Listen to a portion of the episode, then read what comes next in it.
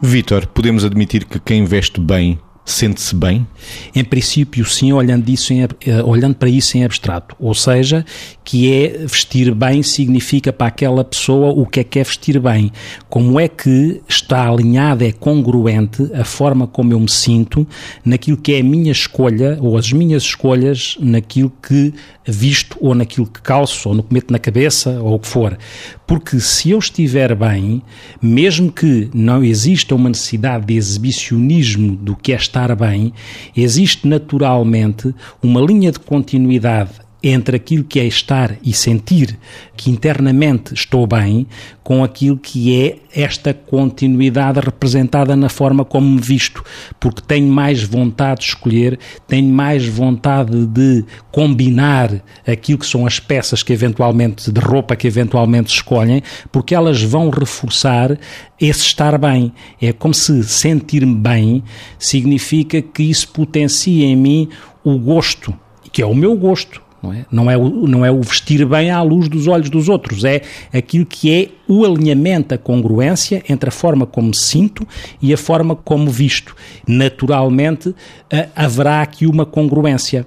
E às vezes eu sinto-me tão bem que às vezes posso fazer uma coisa, por me sentir bem, posso fazer uma coisa paradoxal, eventualmente. Mas lá está. O que está a acontecer é se verdadeiramente sou eu que estou a escolher e a tomar uma decisão, ou se sou eu que estou a ser escolhido pela pressão exterior, ou por uma pressão de mostrar, ou por uma pressão de representar.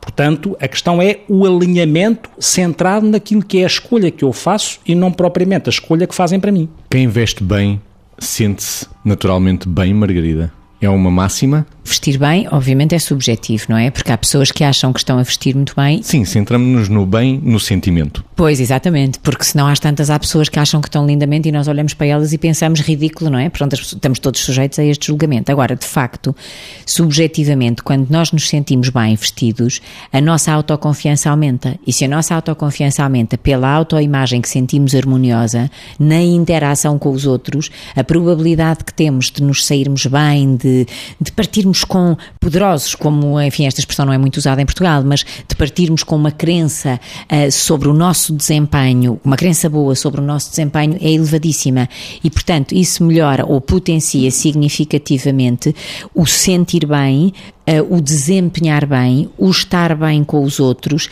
e às vezes acaba por ter implicações no nosso sucesso a outros níveis.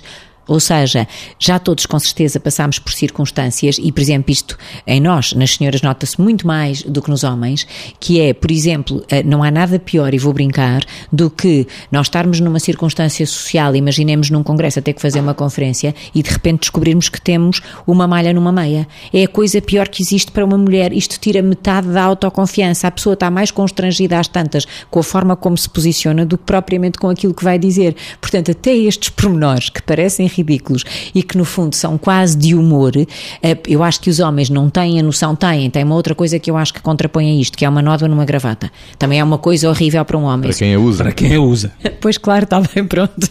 Mas, mas é verdade que uma nódoa numa gravata de um homem, para quem a usa, é mais ou menos igualmente constrangedor a uma malha numa meia de uma senhora e isto realmente tem implicações significativas no nosso desempenho. Portanto, vamos ter cuidado com o que vestimos porque isso faz-nos sentir bem a todos os níveis.